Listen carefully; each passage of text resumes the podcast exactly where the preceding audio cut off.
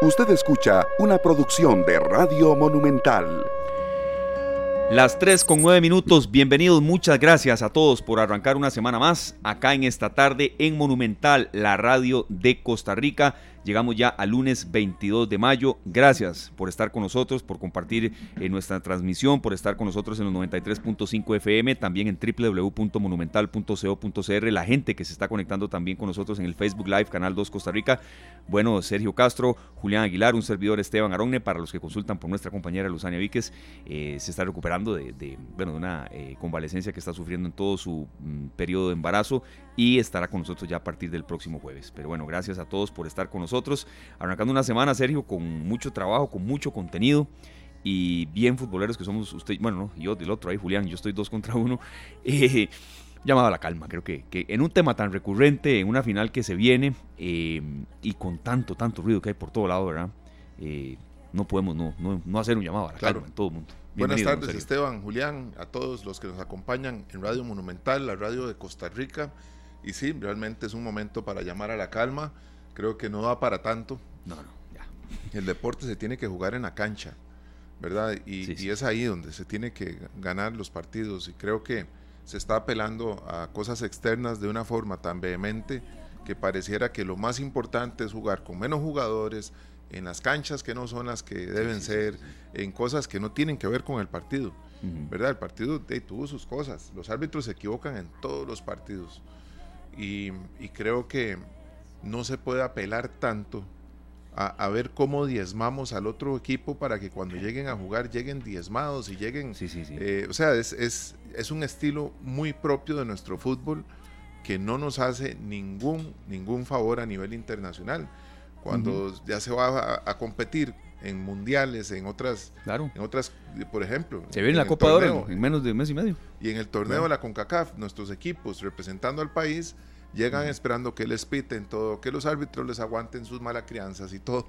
Y al final nos damos cuenta de cómo hemos ido nosotros alimentando un deporte que bien es, el, deporte que más apoyo tiene desde la afición hasta las empresas que patrocinan a nivel nacional, es el deporte rey aquí en Costa Rica. claro que lo es. Y, y, no lo estamos tratando con, la, con el profesionalismo que se debe no sé si es el profesionalismo que se merece, pero por lo menos el profesionalismo que se debe desde las cabezas en las gerencias y en las direcciones de los equipos.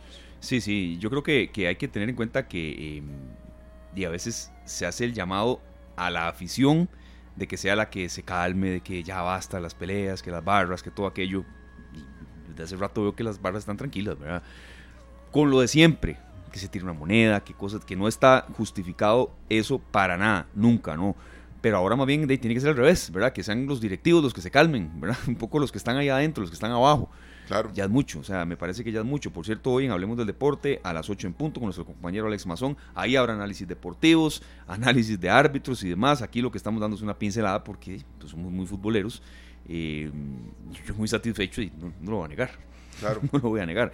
No voy a negar que eh, Martín Arroyo es un teatro ahí que ni yo los sábados, saludando a mis amigos del equipo que, están en sintonía. No voy a negar tampoco que el penal que no se pitó es del tamaño del estadio de Ricardo Zaprisa. Entonces, uno y otro lado, ¿verdad? Uno y otro lado. Sí, eh, el tema es que el penal es parte del deporte, o sea, es parte del fútbol, ¿verdad? Y eso se da, una mano o, un foul dentro del área, eso es parte del partido, el resto no. Eh, es que se puede justificar algo que se da dentro de la cancha. Y las cosas que uno ve, de, un, miembro de un cuerpo técnico tirado en el piso, revolcándose por algo que nadie ve, ¿verdad? Porque normalmente ahora la cámara, las cámaras que, poseen los equipos de transmisión y, con los que se transmiten todos los deportes en el mundo tienen una precisión que la cámara más lenta eh, pues le permite a, los especialistas analizar, ¿verdad? Y nadie ha encontrado un proyectil que haya impactado directamente a este señor, incluso que tuvo que pasar en medio varias personas para llegar a darle a él. que estaba atizando a la afición sapricista, ¿verdad? Totalmente. Pero también del otro lado hay cosas que no están bien. Digamos, que se siga a estas alturas solicitando que se le levante la tarjeta y la sanción a David Guzmán. Ya, ya pasó, ya, ya hubo dos, tres, cuatro veredictos. ¿Verdad? Yo, me parece que de todo lado, de todo lado ya, eh, que se concentre más en el tema deportivo, que se juegue fuera de la cancha, sí, pero con un límite. Porque los que se están portando, digamos, de hace cierto rato bien, son los aficionados. Claro. Son los aficionados, o sea, con las excepciones de siempre, una moneda, de eso, eso pasó, pasa y, yo me duele decirlo, pero no veo que no deje de pasar, pero que haya un límite, ¿verdad? Era un poco ahí el editorial que queremos hacer. Sí, claro, ojalá que, el, fútbol se quede dentro de la cancha y que los torneos se ganen dentro de la cancha. Y lo demás, las partes administrativas, que se haga el uso de las herramientas que hay a nivel a todo nivel, ¿verdad? Porque están las herramientas, están los recursos para que los, los administradores del deporte puedan ir y defender algunas posturas. Pero ya, o sea, ya. Sí, así es. Tiene que mandar el deporte. Sí, sí, el deporte. Y, bueno, eh, por supuesto, invitados a toda la programación que va a haber eh, durante esta semana. Habrá cambio de programación el jueves, el domingo, ni, ni lo duden, desde muy temprano en eh, horas de la mañana. Y este, gracias a las personas que nos están reportando sintonía. Mariano Rodríguez, hola, buenas tardes. Pablo Alfaro, buenas tardes. Igual para usted también, monedas invisibles, ni lo duden, Pablo. Eran proyectiles invisibles, lo que se lanzó ayer.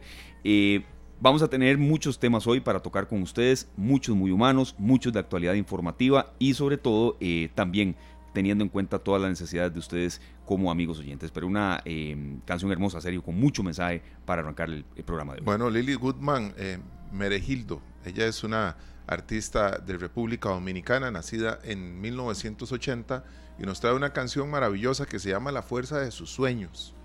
Y esto principalmente con nuestro primer invitado, tiene mucho que ver con el tema que vamos a tocar en esta tarde porque eh, los sueños no se, no se detienen y creo que tenemos personas a nivel mundial con la bandera de Costa Rica que están cumpliendo sus sueños pero a la vez impulsando a otros a seguir sus pasos. Y esta canción es especial para dedicársela a Ligia Madrigal, ¿verdad? Nuestra Sí, así es. Así es. Estamos haciendo contacto con el esposo de ella, don Federico Escalante, que em, acá en esta tarde queremos darle seguimiento hasta el final.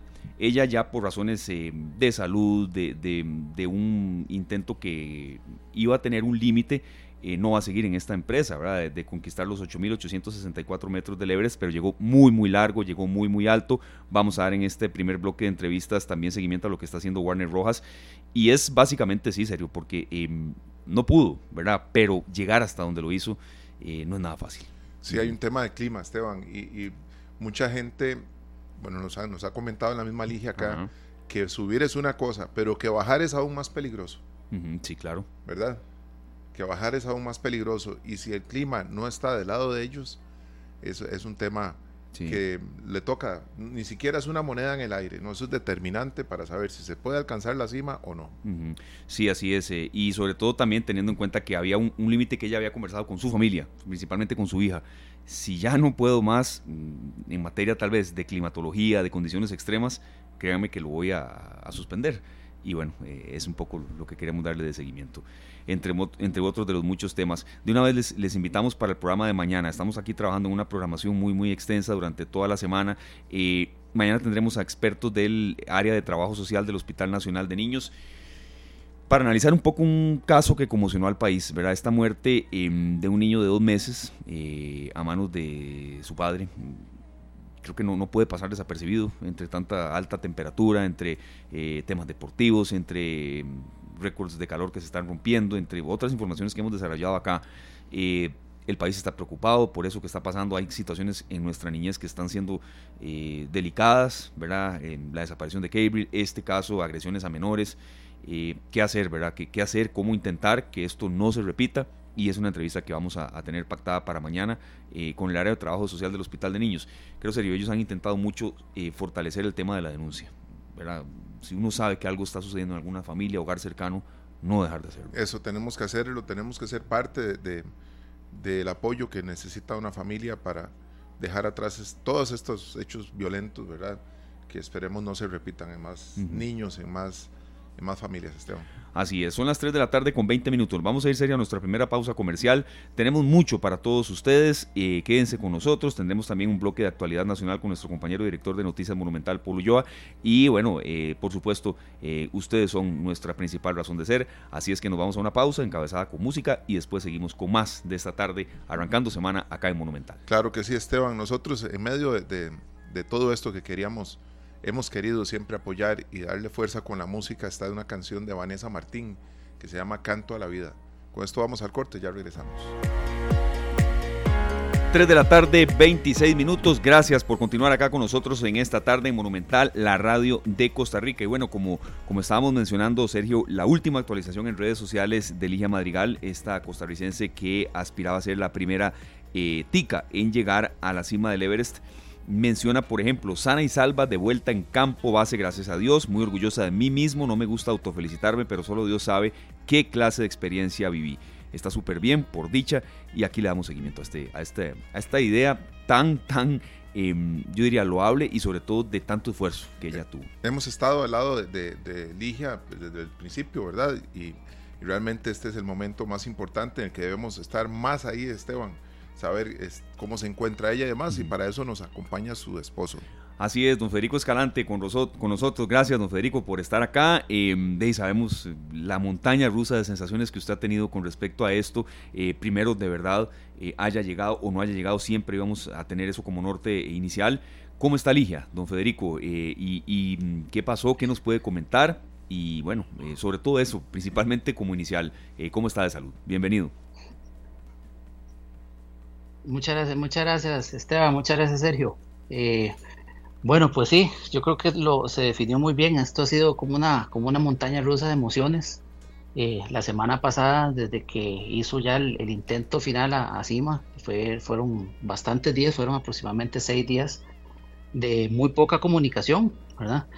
Eh, gracias a Dios eh, la comunicación sí, sí nos indicó que, que llegó hasta campo base, hasta el campo 4, perdón, hasta el campo 4, ¿verdad? El campo 4 es el último antes de, ¿cómo se llama? De hacer cima, de hacer el, eh, ya la cima del Everest.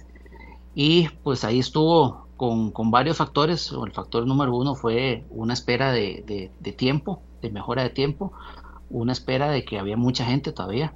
Y después un par de, situaciones de logística que después las vamos a, desarrollar un poquitito más. Y a Ligia se le cumplió ya las, las 24 horas. Ella estuvo un poquitito menos de estar a 8000 lo cual significa eh, muy duro, pero tiene que regresar por una cuestión ya de salud. Ya a los 8000 metros eh, cuesta mucho que el, que el cuerpo reaccione, ¿verdad? Y se desgasta muy, muy, muy rápido. Por eso es que se llama prácticamente que la zona de la muerte. Eh, ella regresó a, campo, a campo 4, a campo 3, descansó en campo 3, regresó a campo 2 y en campo 2 sí pasó una noche y regresó después a campo base ayer, ¿verdad? Ayer muy, muy, muy temprano.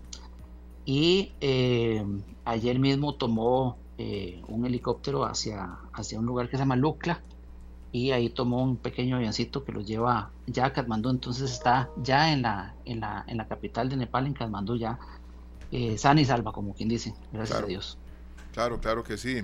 Don Federico, ya después de los 7.500 metros de altitud, pues ahí se le determina la zona de la muerte, ¿verdad? Y creemos que, que esta información pues, que usted nos trae es muy importante porque uno podría pensar, pero estaba muy cerca, estaba muy cerca, estaba a 800 metros con y en la foto se ve el, el monte, ¿verdad? Ya la cima detrás de ella, pero ¿qué representa cada metro después de esa altitud donde estaba Ligia?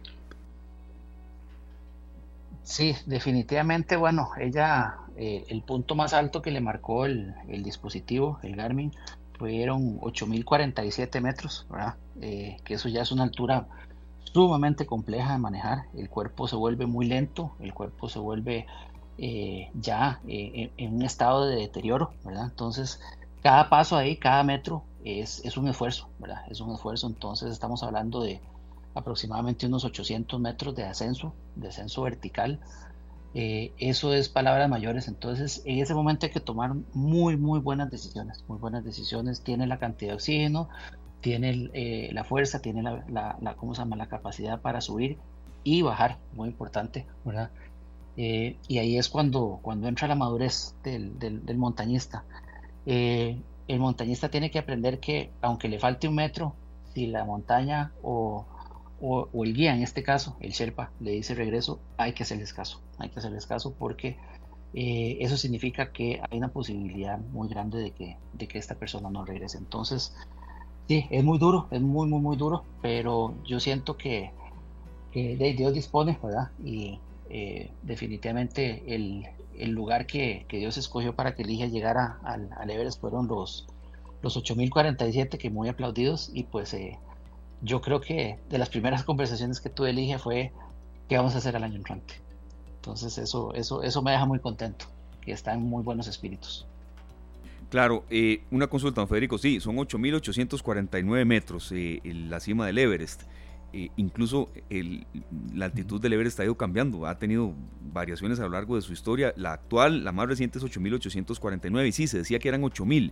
Ahí cada metro cuenta, ¿verdad? ¿Cuánto marcó el dispositivo? Ya usted nos mencionó la cifra, pero mm, ¿por qué se decía que era 8.000? Y ahí cada metro es fundamental en temas de oxigenación, de aclimatación. ¿Qué nos puede comentar de eso? Porque sí, eh, es un registro histórico, fue más de 8.000.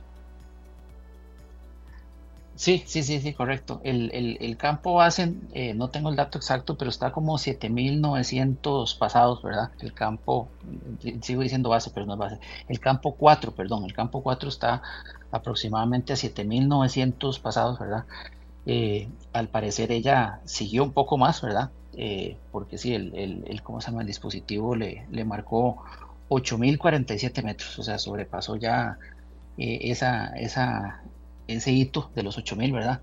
Eh, y sí, definitivamente le hacían falta, eh, para ponerlo en, claro, le hacía falta la, parte más dura, definitivamente la parte más dura, que es la parte más vertical, que se llama el Hillary Step. El Hillary Step es donde, donde hay muchas muertes y de hecho es donde están todos los, los fallecidos y los cadáveres están ahí. Entonces eh, ahí es el momento de tomar muy bien la decisión, ¿verdad? Saber que, uno tiene la, la, la, ¿cómo se llama? la fuerza, que el equipo está bien, que su Sherpa está bien, eh, que uno está bien, ¿verdad? Entonces ahí fue cuando se tomó la decisión de, de regresar por, por, varios factores, por varios factores que, que, les puedo mencionar en este momento. El primero fue, eh, hubo mucha espera, hubo mucha espera por climatología y porque había increíblemente había empresas. Este, este año aproximadamente 500 personas estaban intentando hacer la cima y pues eh, de ahí definitivamente se arman unas presas. Entonces esos fueron ciertos factores, pero yo siento que, que, ya todo estaba escrito, ya todo estaba escrito y, el mérito que tiene Ligia de haber llegado a, a 8000 son, eh, de, son entre las 800 y pico mujeres en el mundo que han logrado eh, esa, esa esa ¿cómo se llama? Esa, esa hazaña. Esa marca ahí. Sí, claro que sí. Y es que el, el, tema es las 24 horas que ella estuvo por ahí, el cuerpo no se repone de la misma manera, ¿verdad, don Federico? No, definitivamente, el cuerpo ya se empieza a desgastar mucho, se empieza, eh, en términos médicos, se empieza a morir, ¿verdad? El cuerpo.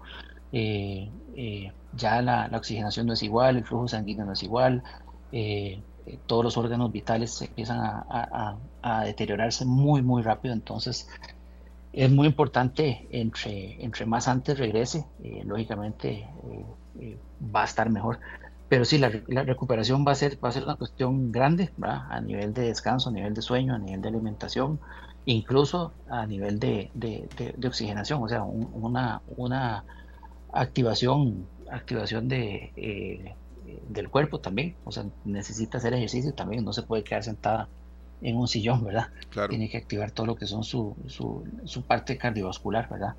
Para que, para que el cuerpo entienda que, de que sigue, sigue vivo, ¿verdad? Porque todas las señales le dice el cuerpo, usted ya, ya va, ya, va para, ya va para, para la muerte. Bueno, eso es muy importante, muy importante toda esa información, porque uno no se imagina, ¿verdad?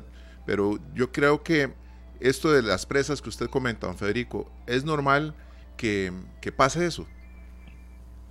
¿Es, normal que haya esa cantidad de gente? Sí, bueno. Sí, adelante. Eh, sí, con, la, con, la, con la pandemia que hubo dos años, eh, eh, ¿cómo se llama? Casi que nadie subió, solo, solo los más experimentados.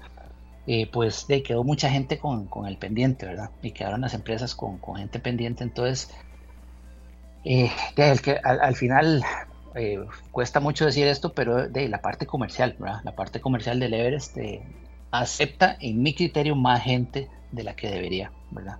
Eh, debería haber un poquitito más de fiscalización en, en, cuánta gente o tener un límite muy claro de cuánta gente debería para que no pase esto, porque de una empresa perfectamente puede haber una, una situación de emergencia. Y sí, sí, sí las hay. No es tan común, pero sí, sí, sí las hay. Sí las hay. No, y se han presentado, de verdad, ese es un tema que, que, de verdad es, es, es, de debate, hacer como un filtro, pero uno entiende también la parte comercial de esto. Vea, tenemos una serie de consultas aquí preparadas, pero eh, el oyente siempre le ha dado mucho seguimiento a este caso, ¿verdad?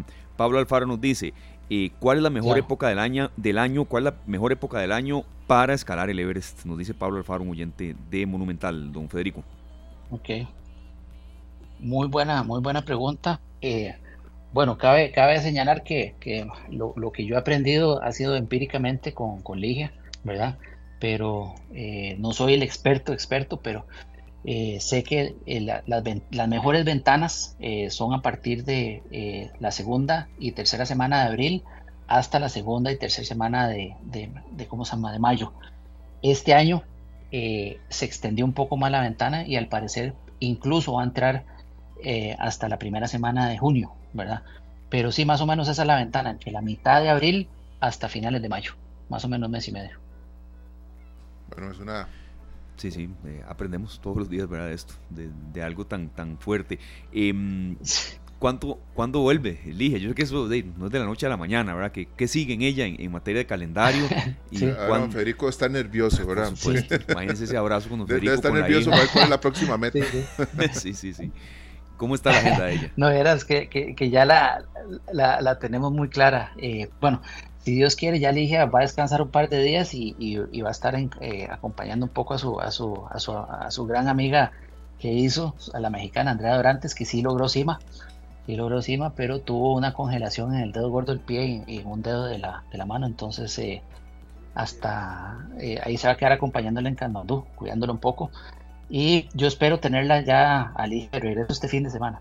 Eh, aquí estamos moviendo cielo y tierra con, con, las líneas aéreas que, para cambiar los tiquetes, pero espero tenerla ya. Tenemos, esperamos tenerla aquí en casa ya el, fin de semana. Perdón, Federico. ¿Qué sigue? Cuando, perdón, perdón eh, que, que, que, haga un, paréntesis ahí, porque esto que usted dijo de la amiga de Ligia, eh, ese congelamiento, ¿qué, ¿qué representa? O sea, ella, ella se recupera de eso, no pierde esas piezas. ¿Qué, pasa, verdad? Porque eh, son los riesgos que hay a esa altura, a esa altitud, perdón.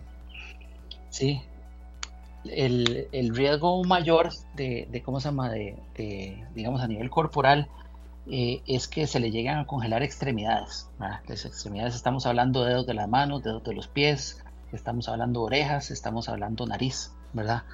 Eh, estamos hablando de, de, todas esas extremidades que el cuerpo empieza a, usar tanto la energía para calentar los órganos que le llega menos sangre a las extremidades. Entonces es lo primero que se llega a congelar. Eh, lo más común son los, los, dedos de los pies porque hay un contacto, eh, no, no va a directo, pero es, lo primero que se enfría los pies, ¿verdad? Por más botas que lleven, por más medias. Y eh, pues hay grados de congelación, hay grados de congelación hay unos que verdaderamente casi que, es, de amputar inmediatamente, ¿verdad? En el caso de Andrea, eh, hay un 90% de posibilidad que sí se le salven, pero te lleva un proceso de regeneración de tejidos bastante lento, de 6 a 8 meses, ¿verdad? Pero sí se le, sí se le van a salvar eh, el dedito gordo del pie, que es esencial porque es el que le da el balance al cuerpo, ¿verdad? Y su dedo índice de la mano, ¿verdad? Claro. Gracias a Dios sí se le van a salvar. Qué dicha, qué dicha, ¿verdad? Una mezcla de sensaciones, ¿verdad, don Federico? Porque hay una imagen aquí que, que usted nos, nos compartió desde la, desde la mañana que estamos intentando que, que aparezca en nuestro Facebook Live en Canal 2 Costa Rica, donde se ve ahí la cima, ¿verdad? Del Everest. Y, está ahí cerca, pero muy largo a la vez. Es que ahí cada metro es difícil.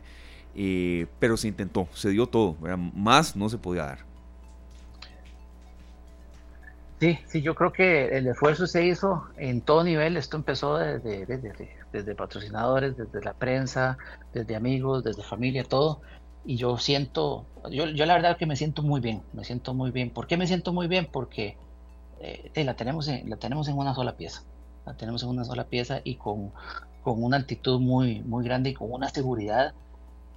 Pero la seguridad que me gustó mucho de esto fue la seguridad de decir, ok, voy para abajo, voy para abajo e, e, es, esa decisión para mí no tiene, no tiene valor, no tiene valor. Eso es indispensable en, un montañista que sepa cuándo eh, dar marcha atrás. Y eso, eso la verdad que me tiene muy contento. Y eso se llama yo creo que una, una, una gran madurez de, del ser montañista. Olvidarse de los egos, decir voy para arriba, pase lo que pase, no, eso no puede pasar porque le puede costar la vida. Claro, y muy importante también, don Federico, el hecho de que en estos momentos habían muchos costarricenses también intentando cima.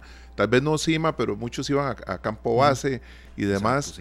y, creo que esto que vive Ligia le sirve como lección para muchos, ¿verdad? Ella va a tener un testimonio muy importante para quienes quieran pues hacer de nuevo o ir por primera vez a hacer esta, esta meta tan alta, ¿verdad? Porque no lo podemos decir de otra manera. Y usted nos iba a contar qué sigue en la vida de Ligia como deportista. ¿Qué sigue? Bueno, Ligia María no se, no se queda quedita, ella, ella es muy intensa en sus metas y pues ya la teníamos eh, ella ha corrido una carrera que se llama el Tour de Jans, que es una, una carrera de 330 kilómetros en los Alpes italianos. Ya la ha corrido dos veces y pues le ha ido muy bien. Pero eh, esta carrera tiene una carrera madre que se llama el Tour de Glaciers, que son 450 metros eh, corriendo en los Alpes italianos. Ella trató hace tres años de hacerla y en el kilómetro, si no me equivoco, como 280 se, se dobló un tobillo muy feo y iba muy bien, la verdad. Entonces, este año ya está inscrita, eh, es en septiembre en los Alpes, ¿verdad? Esperemos que, dé el tiempo de recuperación, esto va, a conllevar una, una, recuperación muy, muy importante. Eh, y en septiembre yo creo que estaremos en un lugar que se llama Cormayor, Italia, y Ligia estará haciendo sus 450 kilómetros corriendo en los Alpes italianos, nada menos. Nada menos que nada menos. con esos paisajes, ¿verdad? Bueno, Federico, muchas gracias. Ya Con esos paisajes, sí. Sí, son, una belleza. Pure lo que he estado muy poco, poquísimo. Pero, pero sí, sí, de verdad es, es, una zona hermosa. Don Federico, ¿se antoja a usted esas carreras? Usted cuando, usted es también un, gran atleta. Sí, sí, yo, sí, yo siempre trato, bueno, lógicamente la prioridad es ella, pero siempre trato de hacerla una, una un poquitito más corta, un poquitito más corta. Lógicamente tanta distancia eh, no tengo yo el tiempo para, para entrenarla. Eh, si fuera bicicleta, sí, pero volviendo hay que, hay que entrenar mucho. Pero siempre me saco ahí el clavo de, de, hacer una de, de, 50, de 75 kilómetros ahí. Como quien dice, como para, para no irme en blanco. Sí, sí, sí, y, llevarme por lo menos un poquitito de la esencia. Sí, sí, sí. Perfecto. Don Federico, ya por último agradeciendo, ¿verdad? Que, que siempre ha estado anuente a, a, responder nuestro llamado, incluso el enlace de lo que pudimos conversar con Ligia allá desde Nepal. Eh, ¿Qué nos puede comentar del escalador costarricense Warner Rojas? Sabemos la muy buena relación que hay entre ustedes eh, y, bueno, él, sigue en esto y espera llegar a la cima. Tengo entendido el último reporte en cuestión de horas, pero usted está con nosotros como especialista de eso. Exactamente. Exactamente, sí. Eh, bueno, Warner, primero que todo, eh, él, él, decidió salir hace unos, tal vez unos cuatro o cinco días con la compañía de un eh, escalador mexicano no vidente y lo acompañó hasta Campo 2.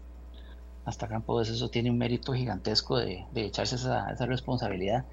Y llegaron bien a Campo 2. En este momento, este muchacho ya pasó Campo 4, está ya en, ruta a ser el primer no vidente en la historia. Rafael Jaime. A, llegar a la cima.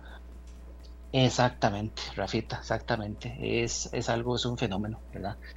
Eh, Warner lo acompañó, si no me equivoco, hasta campo 2. Warner está en campo 3, eh, está recuperando en campo 3, están acomodándose ahí en campo 3. Hasta ayer en la noche estaba en campo 3. Tengo entendido que ya está eh, llegando a campo 4 y casi que sigue, descansa ahí un par de horas y sigue para arriba. Entonces hay que estar pendiente, hay que estar pendiente. Yo voy a tratar de, averiguar un poquitito más a fondo y ponerlo en las, en las redes mías, incluso en las redes de Ligia para darle apoyo a este, a este mega, a este mega atleta, a este mega montañista que tantos, tanto nos ha enseñado. Bueno, hey, don Federico, muchas, muchos éxitos con todo lo que viene. Saludos a Ligia, tan pronto hable con ella, y a don Warner también. Así es que vamos a estar aquí pendientes. Perfecto, y espero verlos en cabina con Ligia la próxima semana. Ah, qué bueno, claro que sí. Claro que sí. Bienvenidos, de verdad, muchas gracias y, y qué dicha que todo salió bien eh, y que ella vuelve entera, ¿verdad? Que eso era lo principal, llegara, no llegara, eh, subiera lo que subiera, eso era lo que, lo que ustedes le prometieron a su hija. Entonces, muchas gracias, don Federico, ¿verdad? Por la ayuda. Igualmente, igualmente, muy amables. Gracias, de verdad. Era don Federico Escalante, esposo de Ligia Madrigal, eh, que bueno, al llegar a los 8.046 metros, eh, era eh, lo, máximo que marcó el dispositivo, 8.047, perdón. 8.047. Sí. sí, señor, serio. Y ahí cada metro cuenta, créame, por, por el tema de altitud, créame por la explicación que nos dieron y, lo que hemos averiguado, ¿verdad? Nunca ha estado a una altura así, cada metro cuenta mucho. Estuvo a 802 metros de la cima. Sí, sí, sí. ¿Verdad? Pero bueno, estamos hablando de que eh, si lo comparamos con el cerro Chirripó, a la altura que estaba ella, estaba eh, dos veces la altura del, cerro Chirripó y 400 metros más. Imagínese, ¿verdad? La altitud, perdón, altitud. Sí, la altitud. Estaremos dándole seguimiento a lo que haga Warner Rojas y tendremos un especial eh, pase lo que pase, pero deseando de verdad que, estén bien con salud después de este esfuerzo que han desplegado y que le hemos dado seguimiento a doña Ligia Madrigal eh, con todo el apoyo que recibió, por ejemplo, de, grupos como Santana Country Club, Desarrollos Inmobiliarios y demás, Garnier y Garnier también, y bueno, nosotros aquí dándole eh, estímulo a cuando estas iniciativas siempre eh, se pueden materializar. 3 de la tarde, 47 minutos. Tenemos mucho, pero mucho más en esta tarde, arrancando semana con todos ustedes. Esteban, hay un proyecto de Juan Gabriel que se llamó Dúos y él invitó a muchísimos artistas y aquí una de las artistas en México que más, que más ha sobresalido en estos años se llama Natalia Lafourcade. Ahí grabaron a dúo ya un éxito en la carrera de Juan Gabriel y esto se llama Lentamente y pues espero que les guste esta versión. Ya regresamos. 3 de la tarde con 57 minutos. Continuamos acá en Monumental, la radio de Costa Rica. Don Sergio, dándole la bienvenida a Paul Ulloa eh, con nosotros de nuevo. Un gran gusto eh, estar con Paul y estar con las noticias. Buenas tardes. Muy bien, Paul. Ahora sí, ahora sí, ahora sí. Perfecto. ¿Cómo les ha ido? Todo muy bien, Paul. Mucho trabajo, mucha planeación y bueno, mucha información también que analizar. Pues sí, pues sí. ¿Cómo la pasaron el fin de semana? Súper. Súper. ¿Y tus vacaciones qué tal? Bien, bien, bien. Sí. por lo menos un poco, un poco. A veces uno llega más cansado, pero, pero físicamente se, sí, se desconecta, se desconecta un poco. Bueno, les cuento así algunas de las informaciones más importantes hasta esta hora. Hay un dato del Instituto Meteorológico Nacional que nos llamó mucho la atención. Eh, según el Instituto Meteorológico Nacional, este mes de mayo está entre los más secos del registro histórico en algunas partes del país debido al faltante de lluvias. Según el IMN, las lluvias caídas hasta el momento son muy bajas. Por ejemplo, en Cartago, el mínimo de lluvia durante mayo se registró en 1975 cuando llovió 58.8 eh, milímetros, mientras que este año apenas ha llovido 14 milímetros por metro cuadrado. Es decir, que nos enrumbamos, podríamos enrumbarnos esperando a que no a que haya una reactivación en las lluvias en las próximas en las próximas semanas, pero podríamos enrumbarnos a ser uno de los eh, mayos más secos en lo que hay de la historia del país. Así que mm, llama mucho la atención y eso que no ha empezado todavía no hemos empezado a sentir eh, los efectos del fenómeno del niño que se espera que se empiece a dar, eh, o por lo menos empecemos a sentirlo a partir de este julio, que recordemos que el fenómeno del niño lo que provoca es una disminución en las precipitaciones del litoral pacífico y el valle central. Así que incluso hoy, eh, en nuestras tres emisiones, y ahora en la tercera emisión hay un reportaje especial sobre eh, esta afectación del fenómeno del niño que también tiene una afectación económica importante y una preparación importante a nivel de, de Comisión Nacional de Emergencias, a nivel de agricultura. Así que los invitamos a que lo escuchen este trabajo importante que hizo nuestro compañero Juan Enrique Soto. Perdón, eh, nada más para, para recalcar esa información, Paul, ese 14 milímetros es un poco menos del 25% de lo que llovió en 1975. Correcto. Menos del 25%. Menos del 25%. Digamos que estamos hoy 22 de mayo. Todavía tenemos unos 10 días más del mes de mayo donde podría dar... Eh, Correcto, mayo llega a 31, sí. Podría dar mayor cantidad de lluvias, pero es, es esperable que haya una disminución. Sí que mayo sea uno de los que represente uno de los registros históricos más bajos de faltante de lluvias en muchísimos años. Así que vamos, es lo que se está viendo, la tendencia, podríamos decirle, lo que se está viendo en cuanto al faltante de lluvias. Así que desde ya, desde ya deberíamos eh, ponerle mucho, mucho ojo a esto. Eh, y como lo, decía don Luis Fernando Alvarado aquella vez que fue entrevistado aquí en esta tarde, eh, bueno, todavía hoy, o aquí por lo menos, eh, no está el problema. El problema va a ser la época seca del próximo año. Ahí sí, vamos a ver los efectos de todo lo que no está lloviendo en este momento. Ese es un dato, ¿verdad? unas estadísticas para tomar muy en cuenta con un montón de enfoques eh, por eh, racionamientos que pueden extenderse a otros hay cantones. racionamientos en este momento, hay 10, hay racionamientos fuertes en estos días. incluso aquí en la ciudad de San José hay 10 10 comunidades que están con horarios de racionamiento de agua, cuando estamos ya más allá de la mitad de mayo, que ya debería haber entrado. Es que, por ejemplo, este fin de semana, compañeros, donde las partes que yo estuve, Tibasco, Ridabat, Santo Domingo, Montes de Oca, nada, no llovió nada. O sea, Apenas una llovizna ayer. De verano, sí, una muy leve, pero, pero poco, poquísimo, de verdad. Correcto. Y repito, estamos en mayo. Correcto.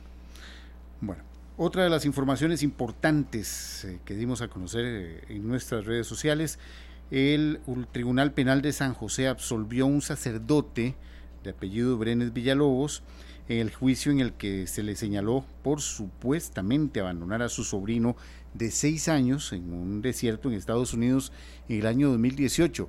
Este fue un caso muy mediático.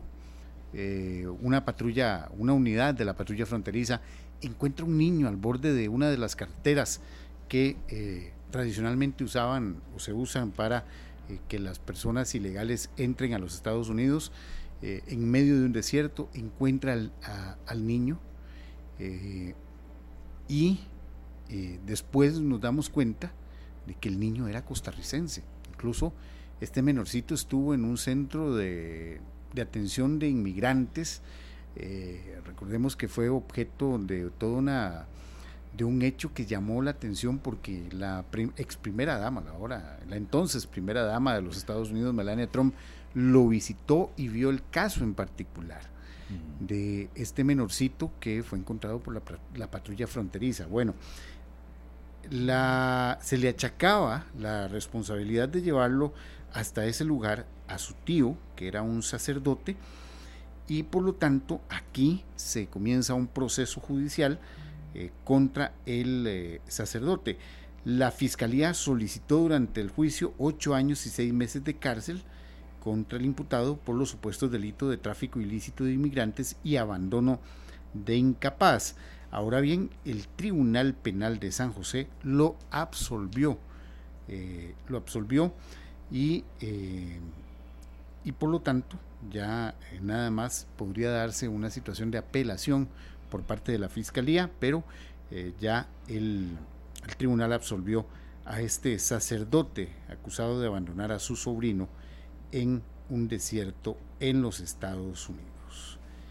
Un caso, un caso de esos que eh, ha llamado muchísimo la atención, que se da también en momentos en que, recordemos, hay una gran cantidad de inmigrantes de de Centroamérica que caminan hacia los Estados Unidos.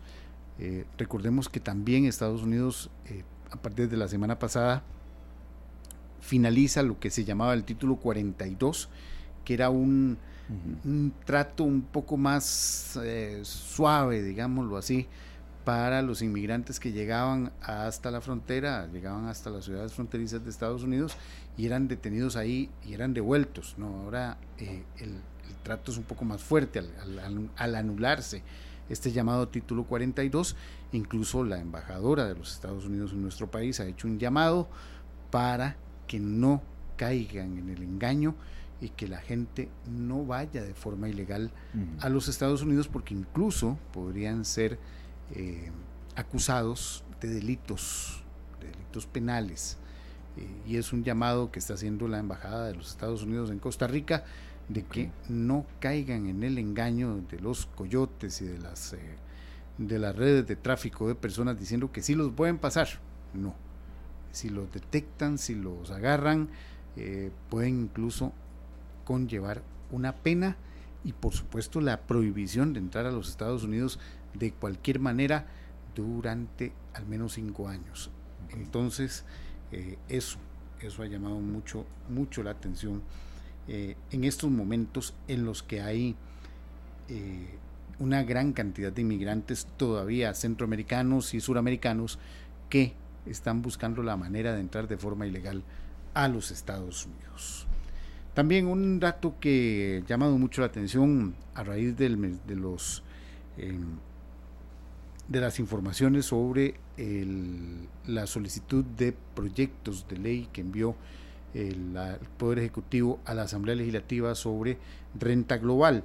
Bueno, el Ministerio de Hacienda confirmó que nuestro país deja de percibir 2 billones de colones de impuestos al año por las exoneraciones aprobadas en el país. Eh, en, el, en Costa Rica, según este dato de Hacienda, hay 1.200 exoneraciones vigentes. Y por lo tanto, y recordemos parte de este paquete de, eh, que está presentando el Poder Ejecutivo ante los diputados, hay un proyecto de ley para eliminar exoneraciones que hasta incluye aplicar un 2% del impuesto al valor agregado a implementos como sillas de ruedas, bastones y andaderas, además del 13% del IVA a los boletos de avión. Entonces, eh, eso ha generado también este, esta situación de, eh, de molestia. Los diputados, algunos diputados afirman que esto es un nuevo paquete fiscal, que el gobierno estaría incumpliendo con su eh, promesa de no más impuestos. El gobierno dice que no es así, que no es. Incluso el presidente de la República calificó como voces del odio a quienes señalan que el gobierno pretende nuevos impuestos, pero sí, el tema está puesto en la en, eh, ya en la agenda legislativa, va a estar puesto en la agenda legislativa eh, después de que se han aprobado los actuales eh, proyectos sobre seguridad y lo de las jornadas extraordinarias 4.3. Después de que se ha visto y se ha tomado por el Congreso estos dos grandes paquetes, podría ya verse el asunto de renta global y estos proyectos para las exoneraciones que como vemos eh, suman aproximadamente 2 billones de colones en impuestos al año y hay más de 1.200 exoneraciones que están vigentes en nuestro país. Y eh, otro de los datos que ha llamado mucho la atención eh, ah, bueno, y que tiene que ver también con este asunto de los impuestos. Eh, es una información eh, que tiene que ver con un informe de la OCDE que nos dice que Costa Rica es el segundo país de Centroamérica con más recaudación tributaria como proporción del PIB. Es decir, somos los que más, uno de los que más recauda por parte del Ministerio de Hacienda y solo superado por Nicaragua. Solo por Nicaragua. Solo por Nicaragua. Según este informe, eh, el país registra un 24,2% de recaudación tributaria, solo superado por Nicaragua, que alcanza un 27,1% del PIB. Las naciones con menos recaudación por porcentajes del PIB fueron Panamá, con 12,7%, y Guatemala, con un 14,2% es un dato que también nos debe llamar, eh, nos debe llamar la atención. Y por último, quería traer este dato, dos datos importantes de lo que ha pasado el fin de semana.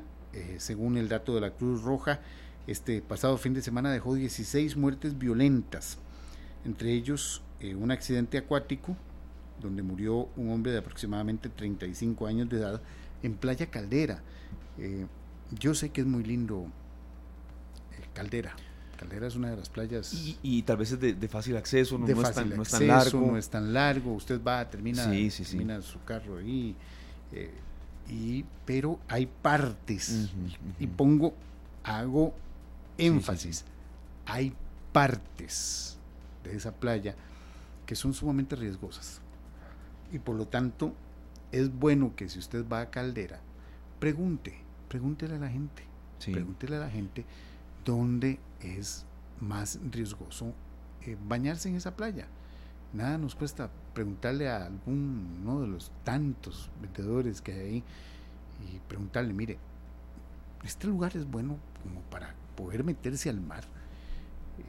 Creo que a veces pecamos de que conocemos o que creemos conocer cómo se comporta el mar eh, y no realmente no sabemos. Nos confiamos. Nos confiamos y al mar hay que tenerle prudencia. Eso siempre me lo han dicho a mí. Y respeto. Al mar hay que tenerle respeto. Sí, sí, sí. Sea cual sea el oleaje, sea la donde playa, sea, ¿verdad? Que hay donde mayor o menor, pero sea, donde sea, hay que tenerle respeto. Y no está de más, dentro de ese respeto que se le detiene al mar, andar y preguntar un poquito. Preguntar, mire, esta zona es segura para bañarse, ¿hasta dónde me puedo meter?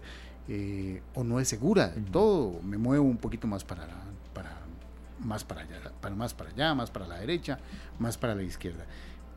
Y a mí me llama la atención, sí, e, este reporte de, de, una persona fallecida, eh, lograron rescatar a dos personas más en este accidente acuático, pero sí murió una persona de 35 años de edad.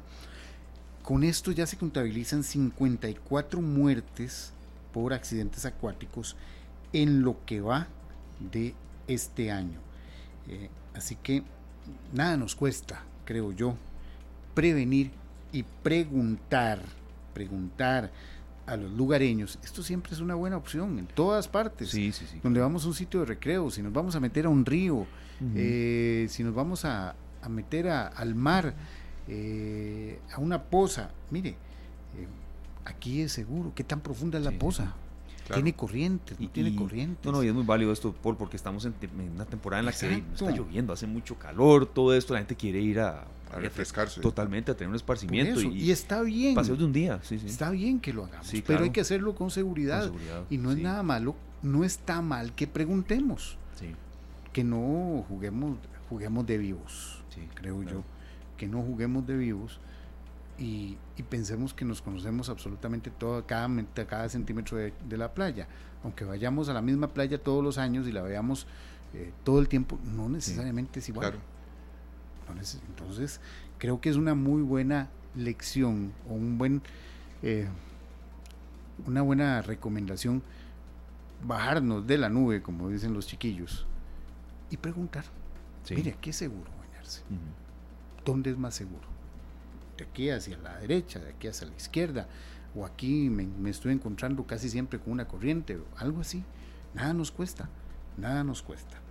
Y por último, el último dato que quería compartir con ustedes, un dato que sigue alarmándonos, eh, la cifra de homicidios, según el OIJ, al día de hoy es de 345 homicidios. Ya, ya estamos a más de 100 homicidios en comparación con el año pasado. Y no hemos llegado ni al primer semestre del año. Exacto. Sí. Estamos eh, hace un año, hace un año, exactamente para esta fecha, teníamos 244 homicidios. Ya hoy, ya hoy superamos esa diferencia por 100. Así que... Eh, Tema a seguir buscándole algunos ángulos, porque cada día las cifras son elocuentes. Y cada fin de semana, cada fin de semana son eh. noticias por aquí, por allá, Valle Central, fuera y, aquí no está ninguna zona exenta, ¿verdad? Correcto. Listo, Paul, muchísimas gracias. Gracias Siete en punto, tercera emisión. Siete en punto, la tercera emisión, los esperamos. Muchos éxitos. Gracias, gracias Paul. Gracias. Cuatro de la tarde con 15 minutos, nos vamos a una pausa, serio, y al volver le daremos espacio, yo creo que a, noticias refrescantes, por cierto, eh, alentadoras, positivas. Se vienen los Juegos Mundiales de Verano de Olimpiadas Especiales. Van 146 personas y Costa Rica eh, compone la delegación más numerosa de América Latina. Tendremos aquí en cabina a tres de ellos que representan a esos 146 que van para Alemania, Olimpiadas Especiales. Muy bueno, de verdad. Y ahora que hablamos tanto de los niños y esperamos que siempre las noticias sean positivas, ¿verdad? Eh, viene Maná con esto. ¿Dónde jugarán los niños? ¿Está bien? Claro, me parece. es una de las canciones mías favoritas de Maná. ya regresamos. 4 de la tarde con 25 minutos. Serio, usted que es el experto en música, qué canción más linda, de verdad. Podemos llegar lejos. Claro que podemos. Que cuesta, ni lo dude. Que a veces hay que hacer no, no, la palabra sacrificio no me gusta mucho usarla. Llamémosle esfuerzo, don Sergio Castro. vamos a ver, eh, esta música principalmente... este junte de artistas, ¿verdad? Se da mucho cuando vienen las Olimpiadas. Sí, claro. recuerdo un, un, disco muy especial que se llamaba Voces Unidas. Y ese disco fue para Atlanta 1996.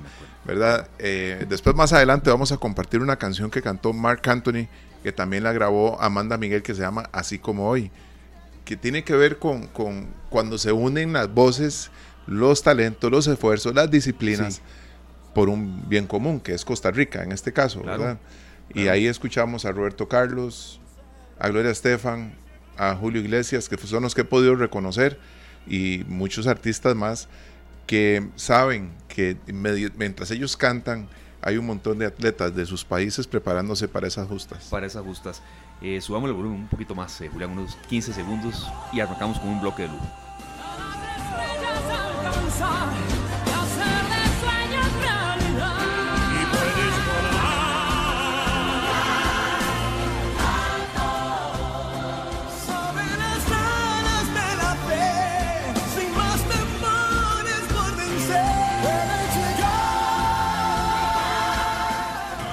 Así es, puede llegar lejos y muy lejos. Han llegado ya sin haber ido a Berlín, Alemania, 146 personas que eh, conforman la más numerosa delegación de América Latina. Estamos refiriéndonos a los Juegos Mundiales de Verano de Olimpiadas Especiales. Está una gran parte de la delegación acá en Central de Radios. De verdad nos complace muchísimo estos eh, Juegos eh, Mundiales de Verano de Olimpiadas Especiales que serán del 17 al 25 de junio. No falta tanto ya. Le agradecemos de verdad muchísimo a Viviana Madrigal, vocera de Olimpiadas Especiales, a Catalina Cervantes, una atleta de tenis de campo que está acá con nosotros, y a su madre, Janet Gamboa Flores para hablar de esto, de todo este esfuerzo, de los logros, de lo difícil que ha sido ir allá, de lo que necesitan. Y bueno, en primer término, eh, le damos la bienvenida a Viviana Madrigal, vocera de Olimpiadas Especiales. Viviana, muchas gracias, la molesté todo el fin de semana, pero es un gusto que esté con nosotros aquí para hablar de este esfuerzo y, sobre todo eh, de visibilizarlo, pero que sean también los atletas los que hablen. Muchas gracias Esteban, a usted, a Sergio y por supuesto que a todos los oyentes que hoy en medio de, las presas, del trajín, del iniciar lunes y demás, pues se toman el tiempo para escuchar noticias positivas como las que tienen al principio del programa. Y esta es una muy buena noticia que, hemos estado moviendo, que queremos seguir compartiendo. Y no solamente con la intención de que se den cuenta de que hay una delegación de 146 personas que va para Berlín a representar a Costa Rica, 107 atletas, sino que además em, vienen con muchas medallas y necesitan un apoyo impresionante en todo sentido ahora que hemos estado eh, caminando un poco con los chicos en algunos medios o en eventos y el apoyo que ellos reciben ayer en la maratón de San José, me decía un, amigo extra, completamente externo. Usted no se imagina que corrió los 21 kilómetros y me escribió en la tarde y me dice, Vivi, no se imagina lo que sentía al ingresar a la meta, que coincide con unos chicos de Olimpiadas Especiales, el apoyo que ellos reciben. Y yo, eso es, eso es lo que tiene que mover a Costa Rica. El apoyo que ellos ocupan, como muchos otros atletas, así como apoyamos a la Selección Nacional de Fútbol, que apoyemos a esta delegación de atletas de Olimpiadas Especiales. Claro, y serio, es que a veces toca, a veces la mayoría de noticias que analizamos aquí no son tan positivas, pero uno puede y debe buscar un balance. Hoy tocó así. Las noticias son positivísimas, ¿verdad? Porque una noticia como esta es súper positiva. El tema es que nosotros tenemos que ser parte de las cosas positivas de, de, de estas delegaciones, ¿verdad? Porque vemos muchos atletas en Costa Rica con muy poco apoyo. Y el apoyo financiero que se ocupa tanto para llegar, representar y que las medallas vengan bien cuidaditas, ¿verdad? Porque nos traemos medallas siempre. La, la vez anterior que fue una delegación más grande fue a Los Ángeles, más de 200 atletas y trajeron así cantidad de medallas. A Abu Dhabi trajeron más de 70 medallas y bueno, ahora que ojalá sea también parecido, ¿verdad? Desde Berlín se traigan muchas, muchas medallas de oro, de plata, de bronce y ahora van a poder conversar con Catalina, el esfuerzo que hacen, ellos entrenan muchísimo. Entrenan desde muy temprano. Hay chicos de ciclismo que están haciendo, no sé, más de 100 kilómetros eh, a la semana, 200 kilómetros, están entrenando. Eh, se levantan muy temprano, se acuestan muy tarde, van, se levantan, entrenan, van a las escuelas, porque muchos están en escuelas, regresan o trabajan, porque también se trabajan, entrenan horas en la piscina, entrenan horas en el gimnasio. Es mucha dedicación lo que tienen y muchas historias que ojalá que podamos compartir. Hay atletas muy jóvenes, porque en esta delegación podemos llevar desde 14 años en adelante Nuestro atleta más joven tiene 16 y tenemos un atleta de judo de 59 años. En serio, qué bonito. Luego me da el nombre, vamos a, vamos a tenerlo y otro de levantamiento potencia, don Freddy, 56 años. Qué bonito. yo digo, yo no tengo esa edad y no hago mucho deporte. O sea, a uno mío le dice, bueno, ¿qué está haciendo? Hay que hacer algo. Sí, sí, yo sí hago, pero me quejo a veces de un dolor de cabeza y no voy. Y eso no, no puede ser escuchamos Sergio y tenemos aquí de verdad mucha participación de la gente, si la quiere eh, tener por supuesto en Canal 2 Costa Rica, eh, si alguien quiere comunicarse con nosotros en el 905-222-0000, Catalina Cervantes, ella es representante de la delegación de Costa Rica en tenis de campo, pero además ella es de la Junta Directiva de Olimpiadas Especiales. Catalina, gracias por venir en serio, de verdad, y por sacar el tiempo en toda esa agenda tan ajetreada que nos mencionaba Viviana que usted tiene ¿Qué representa para usted ir a, ir a tener toda esta participación llevando la bandera de Costa Rica en el pecho? Eh, yo me siento muy, muy orgullosa venir aquí y, y, voy para los Juegos Mundiales, para el, segundo Juego Mundiales del, del Molín. Estoy muy emocionada y quiero llegar ya.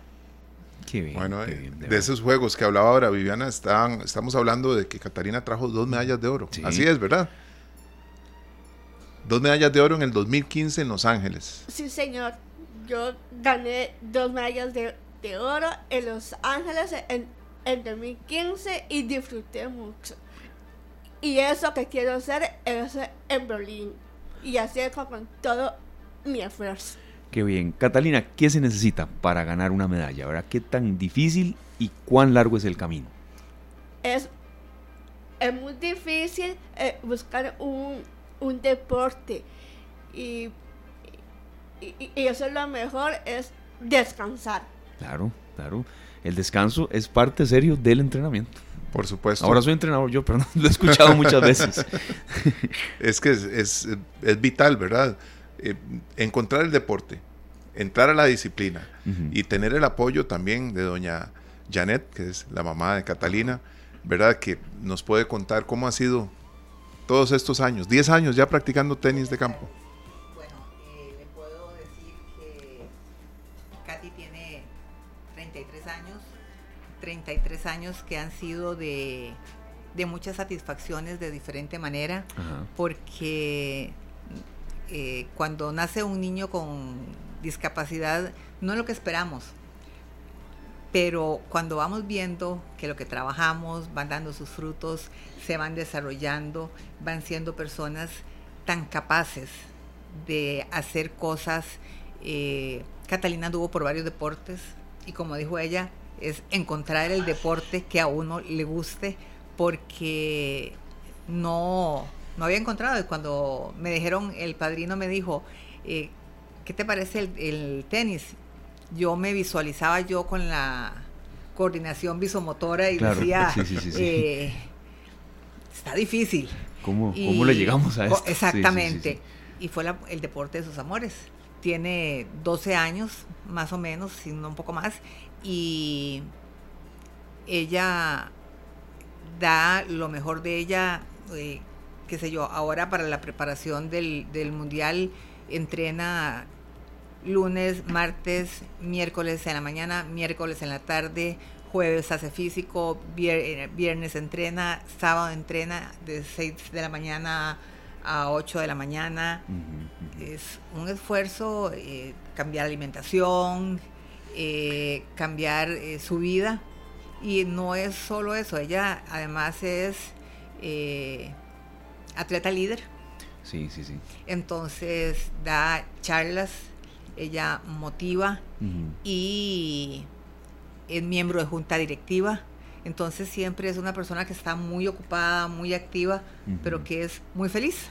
¿Por qué que es lo más importante. Claro. ¿Por qué la designaron como líder, este, doña Janet? ¿Qué, le vieron y, y, qué ha reforzado ella también? Cuando fue a Los Ángeles, algo sucedió allá. Porque cuando vino, la nombraron atleta líder a nivel nacional. Empezó a trabajar y a trabajar. En eso eh, se dio el Congreso Latinoamericano de Atletas Líderes en Panamá. Ella llevó su ponencia. Eh, es más, se postuló ella sola para el, para ser miembro del consejo, no ganó, pero yo le dije, mi amor, eso lo importante no es siempre ganar, es que tengas vos esa actitud y ese empoderamiento de hacerlo. Luego de ahí pasó a atleta de, eh, vino el Congreso Mundial de Atletas Líderes, que se estaba a nivel global, atletas de todo el mundo.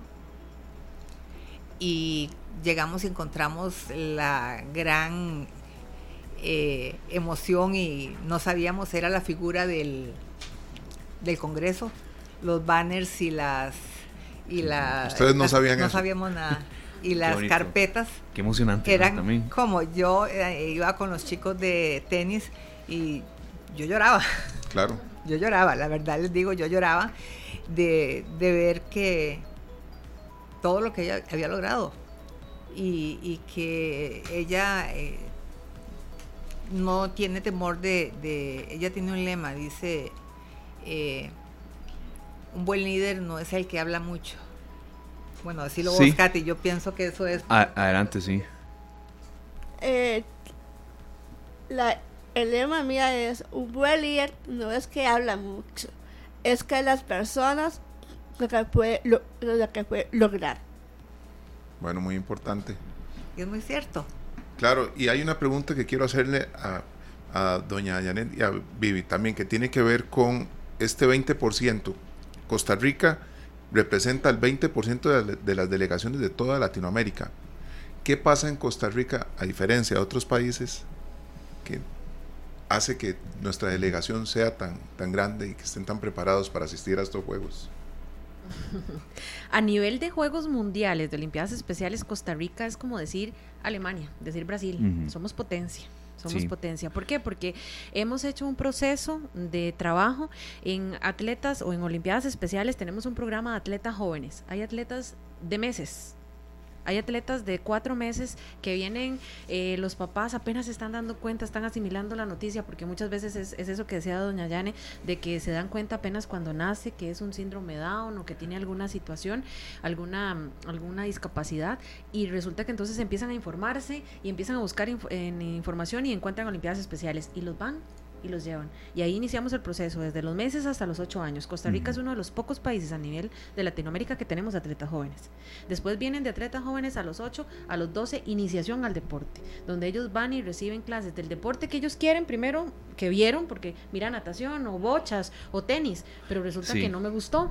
Entonces empiezo a llevar, no, voy a llevar atletismo, no voy a llevar baloncesto. Y ahí empieza la iniciación. Y a partir de los 14 en adelante ya empiezan ahora sí a formar parte de equipos y a desarrollar un deporte. Entonces llevamos un proceso que nos hace que además son las organizaciones a nivel mundial en las que dicen, ok, Costa Rica va a participar y les doy 107 plazas o le doy 50 plazas. Entonces, desde China, ¿se acuerdan? Cuando fueron a Shanghái hace unos años. Sí, que volvieron llenos de medallas. Ah, exactamente, entonces ahí empezaron a ganarse espacios, a ganarse espacios y así todas las delegaciones nos hemos ido. Muchas veces nos han invitado a más, pero no alcanza la plata o no alcanza el dinero o el proceso. Entonces, eso es lo que ha hecho Costa Rica diferente. Un proceso desde, llamémoslo en fútbol, ligas menores, atletas jóvenes, atletas líderes, iniciación al deporte, y ahí van en proceso no solamente eh, deportivo, físico, sino que también mental. Estos chicos de atletas jóvenes trabajan terapia de lenguaje, trabajan terapia física, em, para los que son un poco con unas situaciones más complicadas en cuestión, por decirlo, de, de autismo, se trabajan otros niveles,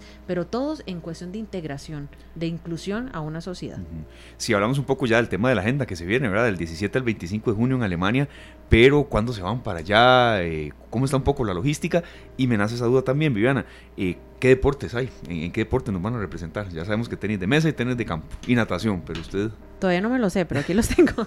De los 23... Qué dicha que son muchos. De los 23 que están en, acción en Berlín, vamos a participar en 15. En 15. Vamos a estar en la, en la mayor parte. Estamos hablando de mm, natación, que va a, natación y aguas abiertas, atletismo, voleibol de playa, baloncesto, gimnasia rítmica, tenis de campo, tenis de mesa, bochas, ciclismo, judo, levantamiento de potencia, kayak, que por cierto hay unos chicos de Turrialba, que es, y de una potencia Quepos y de la zona sur también, tenemos chicos de tenis de mesa de golfito, tenemos un chico de atletismo que viene desde Nicoya, tenemos el equipo de fútbol eh, sala masculinos de San Ramón, el de femeninos de, Cartago, tenemos de varias partes del país.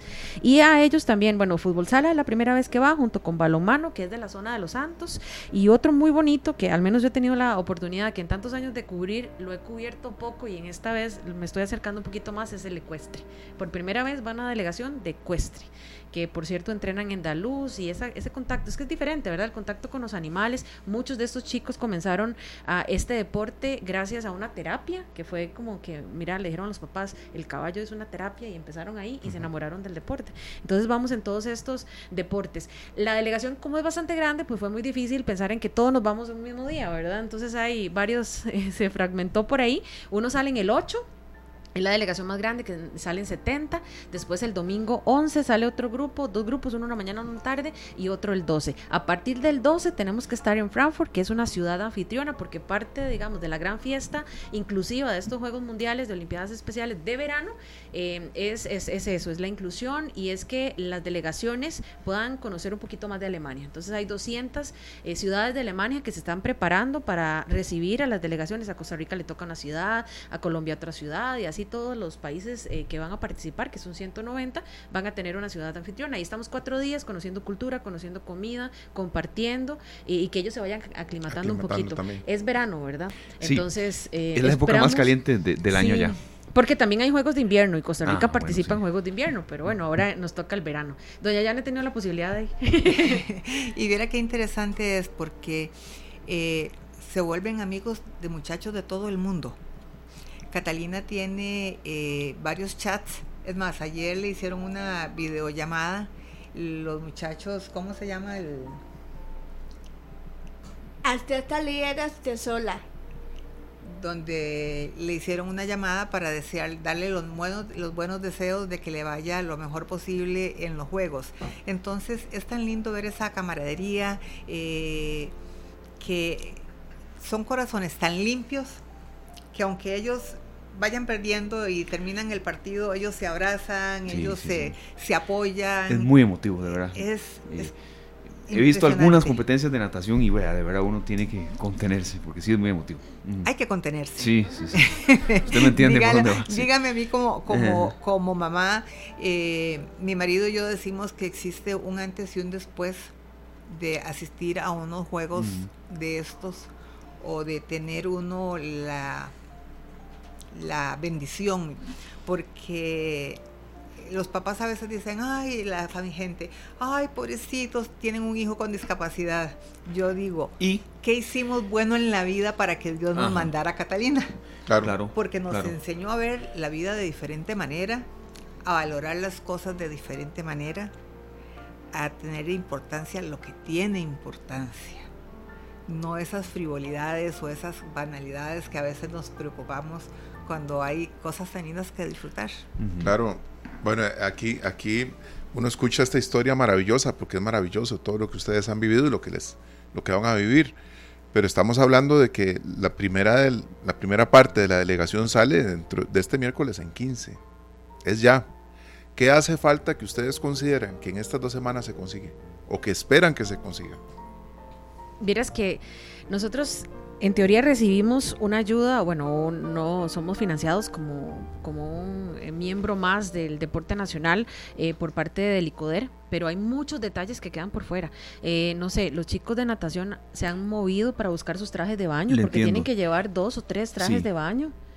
Que tenis, un día de estos estaba, tuve la oportunidad de ir a cubrir el entrenamiento de fútbol sala en, en San Ramón y hay una particularidad en muchos de, la, de los atletas, son de escasos recursos. Y llegué y el muchacho estaba corriendo descalzo, porque no, tenía, solamente tenía un par de tenis. Y ese es el de salir, el de ir a la escuela, el de ir al trabajo, el de ir al colegio. Y bueno, eh, eso es, eso, esas cosas artículos de limpieza, eh, de mm, aseo personal, se ha estado trabajando en eso, bueno, ya se ha colaborado bastante, pero en eso se está buscando, los chicos de ciclismo ocupaban que cascos, que ocupaban zapatos, que y hemos tocado puertas de empresas y empresas y seguimos. Estos chicos se van desde el 8. ¿Y algunas se han abierto, Viviana? Dígame que sí, pero, hemos, recibido, pero creo que hay que empujarla mucho. Sí sí, sí No, normalmente esa, esa reacción que tuvimos con ustedes cuando conocen un poquito más del, del programa de Olimpiadas Especiales, se enamoran se enamoran y empiezan a decir, bueno, ¿por qué no? ¿Cómo que, cómo que la gente no los, no los, eh, no los apoya? Pues vamos ahí poquito a poquito, todavía nos falta. Vea, los chicos, no sé, ¿qué puedo decirles? Ese cálculo lo tengo de tarea, pero no sé, un 60% no ha viajado nunca. Entonces no tienen maletas uno necesita una maleta para viajar, algo como... más si cruza el charco. exactamente, los chicos van a ocupar dos, tres zapatos, dos pares de zapatos, em, hay muchas cosas, uniformes, sí, se van, llevan los oficiales, pero después para estar, se ocupan, son muchos días, ok, vamos a estar en lugares en que esperemos que se pueda lavar, pero ¿y si no? Sí. Son muchos detalles los que estamos necesitando y los que se están se siguen sumando. Hay algunas empresas que se han estado dando cuenta del programa y ahí ahí están, pero creo que estamos abiertos. Si alguien algún empresario nos escucha o quiere colaborar, pues es cuestión de que se comunique con nosotros. No, jure lo que ahí vamos a dar los datos de contacto, de números los vamos a dar, por supuesto, pero tenía una consulta para ustedes, doña Janet, mamá de doña Catalina Cervantes, que es atleta eh, eh, líder y demás en tenis de mesa. ¿Cuánta de, campo, perdón, de campo, porque hay una delegación también que va, hay una parte fuerte que va para tenis eh, de mesa ya de campo. ¿Cuánto aprende uno de ellos, eh, doña Janet? Tanto de Catalina, pero también de todo ese montón de, gente, de niños y demás. Impresionante. Eh, como les decía antes, cuando yo no, la, no, no, había pensado en ese deporte, en ella, porque yo me visualizaba antes de los Juegos Mundiales de Los Ángeles, eh, uno desde afuera es muy fácil decir, dale. Entonces llega un entrenador y me dice, doña Janet, ¿usted juega tenis? Y le digo, no, me dice, va a aprender. va a aprender. Entonces, y cuando uno ve el esfuerzo que ellos hacen, el sacrificio, eh, esa, qué sé yo, Katy tiene un 70% menos de visión de lo que tenemos cualquier persona. Ella ve un 30%. Sí. Juega tenis, borda, lee. ¿Y cómo usted va a decir, yo no puedo? Y se queja poco, ¿verdad? No se queja. No se queja. Bueno, ve, tome, Esteban. No, sí, se sí, queja. sí, sí, sí. No bueno, ahorita entrenó la semana. El sábado estuvo en torneo de natación apoyando. Fue a la maratón. Hoy entrenó. Y ahorita va para terapia. Y ve, y ve la sonrisa que tiene. Sí, Y mañana entrena en la mañana. bueno, todo un ejemplo. Sí, yo di, eh, por eso les decía, es que eh, cuando la gente dice, ay, pobrecito, yo digo, Dios mío, eh, a veces tengo que contenerme porque, no, no, pobrecito a la persona que piensa pobrecito. Sí, claro. Porque ellos son tan felices, tan capaces, nos enseñan tanto, nos dan el, eh, la verdadera razón de, que nos levantemos cada día y tengamos ganas de continuar. Claro. Cuando uno ve una sonrisa y eh, Catalina es, entra y es, buenos días, ¿cómo están? Que tengan, cuando se va, que tengan un lindo día. Digo, sí, por Dios, que cómo un buen día, un desear eso le cambia a la persona, a una persona, a, la gente que puede estar con un gran problema y, siente que, no puede con eso y que alguien le diga a uno que tenga un lindo día y le dé una sonrisa. Ya cambia todo. Cambia todo. Completamente. Le cambió a uno el día. Y nos cambia a nosotros la tarde también. Y sabemos que muchos de los que nos escuchan van a querer ser parte de, de, todas las iniciativas positivas que hayan en torno a Olimpiadas Especiales. Ya compartimos eh, la página, el perfil de Olimpiadas Especiales que está en Facebook, lo compartimos en nuestra transmisión en Canal 2 Costa Rica, pero también eh, queremos tener más información de los contactos. Por favor, Viviana. Claro dónde se puede Yo creo que la, mejor opción es definitivamente que nos sigan en las redes.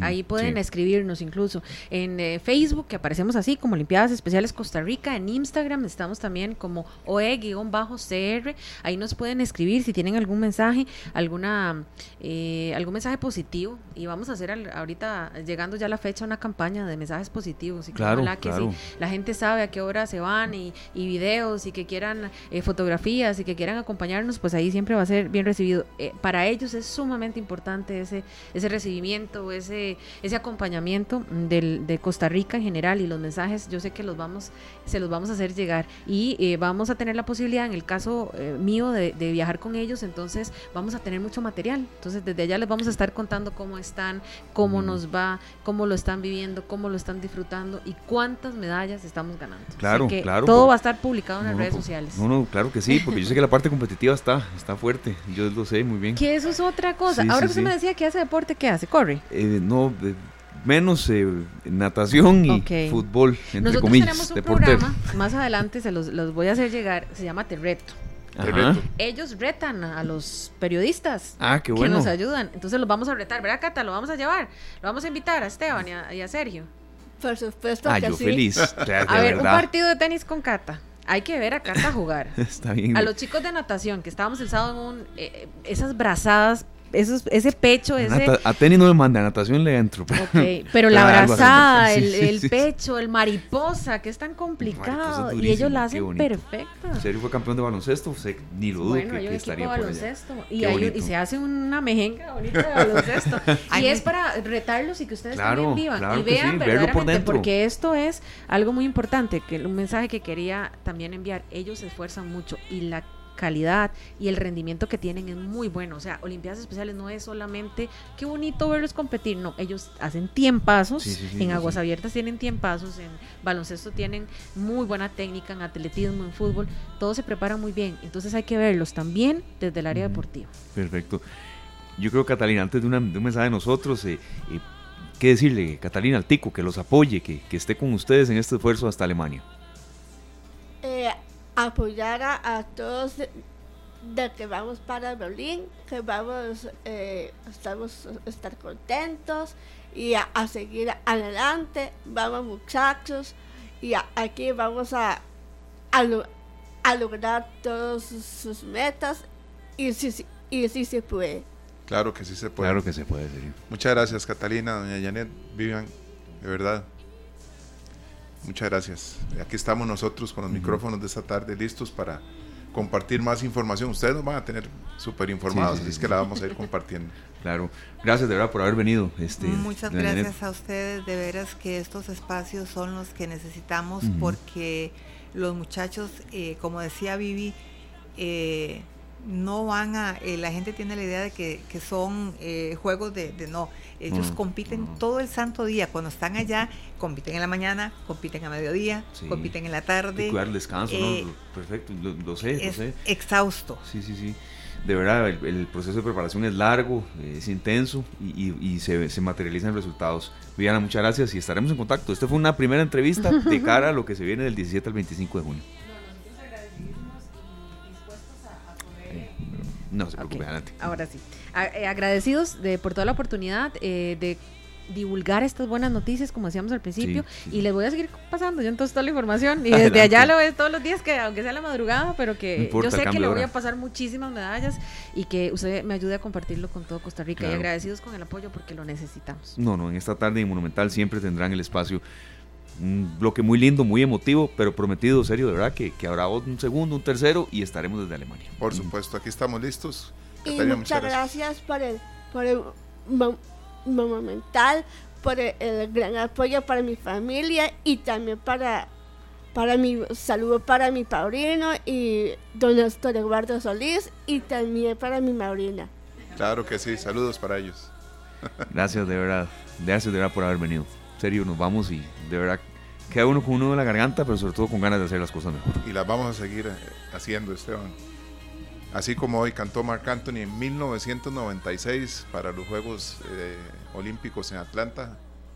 Así es que así nos despedimos. Feliz tarde, gracias. Gracias a todos. Que la pasen muy bien. Nos reencontramos mañana.